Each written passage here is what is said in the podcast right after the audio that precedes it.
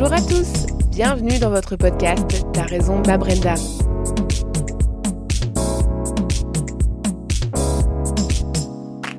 Comme vous le savez sans doute, la fête des mères approche. C'est pour cette occasion que Sid Kids reprend la parole avec une nouvelle vidéo poignante que je vous invite à découvrir tout de suite. Nothing. I. Nothing. I don't want anything. No chocolates, no jewelry. I don't need a spa day. Mommy doesn't need flowers. Mommy doesn't need any of it. I don't need chocolates. I don't need flowers. I want candles. I want brunch. I want none of that. I don't need a night out. Nothing. I don't need a fancy dinner. Nothing. Nothing. Nothing. Nothing. I want none of it.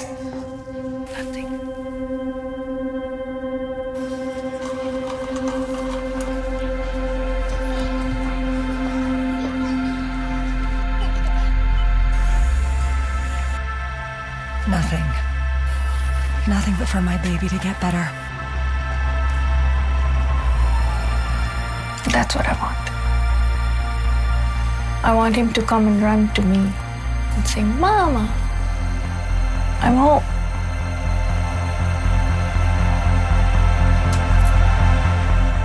Récompensé avec pas moins de 14 nominations lors du Festival international de la créativité à Cannes en 2017, Sid Kids est coutumier des films réussis. Dans cette création, intitulée Sid Kids vs Nothing, on peut voir des mères d'enfants malades qui, chacune leur tour, insistent sur le fait qu'elles ne désirent aucun cadeau pour la fête des mères, mais seulement que leur enfant guérisse. Paris réussi, c'est juste, c'est fin, pas voyeur. J'ai même versé une larme cette fois-ci encore. Gros bravo à Cosette pour cette campagne de toute beauté.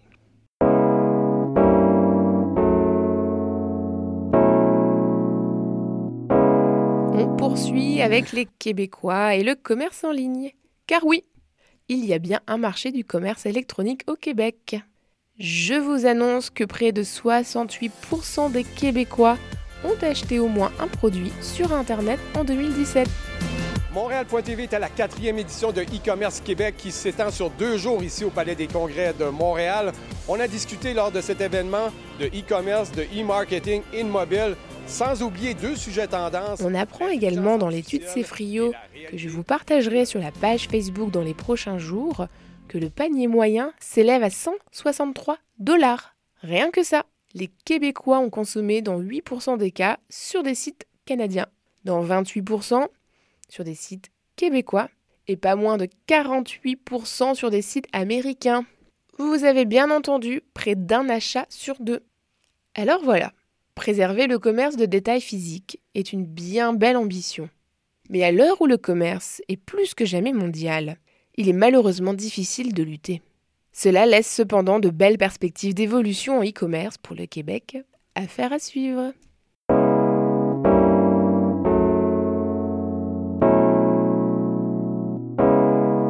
Clôture cette capsule avec un peu de visibilité sur la consommation des podcasts.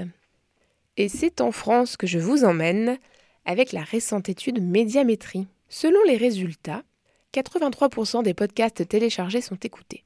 On parle ici du taux de conversion, c'est-à-dire la proportion de podcasts écoutés parmi les podcasts téléchargés. Chaque mois, les podcasteurs téléchargent en moyenne 16,9 balados et ils en écoutent environ 13,7. La différence est minime.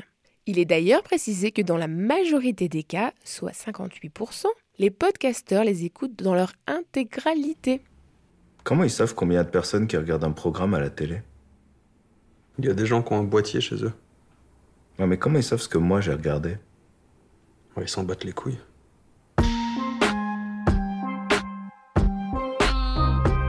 Ces résultats sont vraiment très impressionnants et très encourageants. Cependant, il faut noter que l'utilisation du podcast concerne aussi bien les émissions de radio en réécoute, ce qui influence beaucoup ces chiffres, à prendre, en mon sens, avec pincette. Et c'est ainsi que nous nous quittons. Il n'y aura pas de podcast la semaine prochaine, mais je vous invite à me rejoindre sur la page Facebook de Ta raison Brenda pour retrouver les liens des sujets abordés. Je vous retrouve avec joie dans deux semaines. Salut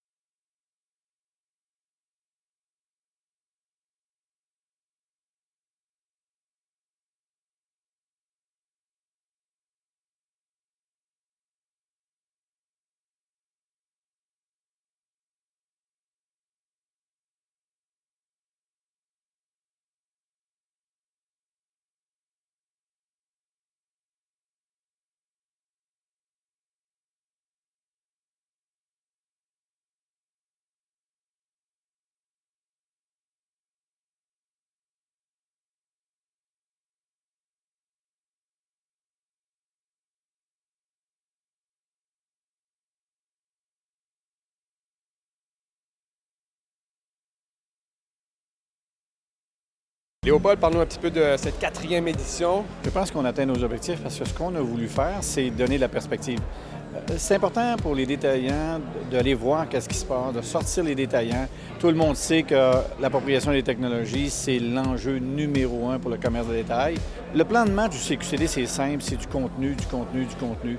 Donc, c'est ce qu'on veut offrir aux euh, détaillants, à tous les participants. Puis, je vais aller plus large que ça, à tout l'écosystème. Il est temps qu'on travaille tout le monde ensemble pour affronter les géants, les Amazon de ce monde, les Alibaba. Je pense qu'on a tout ce qu'il faut ici pour le faire. Encore faut-il qu'on travaille ensemble. Je suis venu discuter justement sur ce grand portail qui est justement aujourd'hui la technologie du e-commerce qui peut permettre à des restaurateurs comme moi de développer un marché secondaire. Pourquoi? Parce qu'en restauration, il faut innover, il faut sans cesse aller de l'avant, mais surtout, euh, pour moi, je pense qu'il faut se diversifier. Parce qu'aujourd'hui, aussi paradoxal que ça puisse paraître, rentabiliser un restaurant juste avec ses places assises, ça suffit pas. Il faut souvent faire des services traiteurs et aujourd'hui, ben, il y a la magnifique technologie du commerce en ligne et je pense qu'on a quelque chose à jouer, une petite carte là-dedans pour faire bénéficier le consommateur. Julien, toi, tu as vraiment parti ton humour sur le web. Maintenant, tu remplis des salles. Parle-nous un petit peu du processus que tu as fait. Euh, ben, à vrai dire, comme j'ai pas fait l'école de l'humour ni d'autres euh, instituts, j'ai comme décidé de faire mon école sur euh, Internet parce que j'avais pas accès aux auditions pour des Like Moi, des SNL Québec et compagnie. Fait que j'ai décidé de créer ma, ma propre job en faisant des vidéos sur le web pour remplir une soirée d'humour que j'avais sur la rive sud.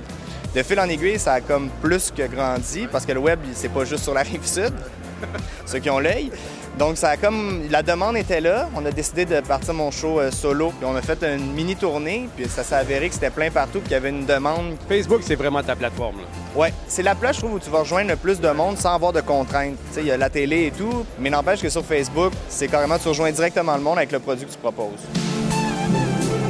Andréane, euh, parle-nous de ton entreprise qui va super bien. Ça fait deux ans maintenant. Peut-être explique aux gens, c'est, quoi le concept de Woman? Euh, Woman, c'est une boutique en ligne de vêtements. Donc, euh, on vend des vêtements pour la femme et accessoires. C'est tous des créateurs québécois. C'est un peu un répertoire, un peu inspirationnel. Il y a un blog aussi. Puis là, ben, on a commencé une espèce de tournée de pop-up. On fait neuf villes en 12 mois. Se promène à travers le Québec. Ton entreprise a commencé vraiment sur les réseaux sociaux. Oui, vraiment, vraiment, que sur le web. Et là, maintenant, tu transformes ça en, en pop-up shop. Ben, c'était la façon pour nous de un peu répondre à ce que les clientes nous demandaient. Euh, les clientes voulaient toujours voir les vêtements, essayer les vêtements. C'était tout le temps ça. Fait qu'on s'est dit, ben, comment on pourrait faire sans aller dans le risque de, de prendre des locaux commerciaux pendant 10 ans, puis tout. Fait que c'était vraiment l'alternative euh, parfaite pour nous.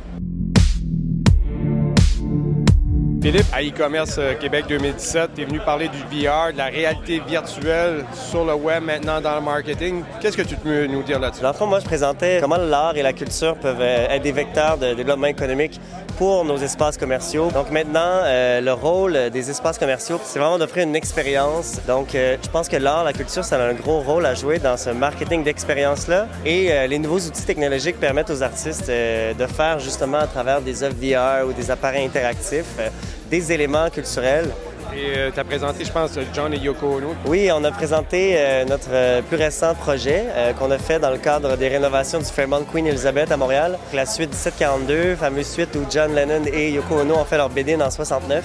Et donc, c'est sûr qu'on manquait pas de matériel, d'archives fantastiques. Donc, les gens maintenant, quand ils vont louer la suite, ben, ils vont pouvoir vivre qu'est-ce qui s'est passé en 69 dans cette suite-là et aussi avoir une expérience qui peut être euh, une expérience hôtelière qui- qui est unique finalement. Montréal devient quand même une plaque tournante d'intelligence artificielle. Moi, j'étais vraiment content de, de revenir en fait au Québec pour bâtir cette équipe-là ici. Ce qui est excitant, c'est de voir que maintenant il y a des équipes comme Google, puis il y en a d'autres, qui s'installent puis qui vont euh, maintenant donner des opportunités de carrière aux chercheurs en intelligence artificielle à Montréal. J'espère qu'on va voir à Montréal euh, bourgeonner une économie de l'intelligence artificielle. On va voir plusieurs compagnies en tirer profit. Parle-nous de participer à un événement comme celui-ci. C'est important pour, pour toi et pour euh, l'équipe de Google. Moi, je suis un chercheur, dans le fond. Euh, Anciennement, j'étais professeur à l'Université de Sherbrooke, donc je suis un académique. Puis j'aime bien prendre le temps d'expliquer ces concepts-là, de les vulgariser, de m'assurer que les gens comprennent bien euh, où on en est, où on s'en va. C'est important qu'on se diversifie. Le commerce de détail, c'est un tout. C'est la vente de billets. Euh, par exemple, au Cirque du Soleil, on- ils vendent des millions de billets, mais euh, le restaurateur aussi. Donc, le commerce de détail, c'est vraiment un écosystème. Puis ce qui de fun maintenant, ce qu'on voit de plus en plus, c'est que l'écosystème travaille ensemble. Donc, c'est ce qu'on a voulu euh, recréer justement avec l'événement e-commerce.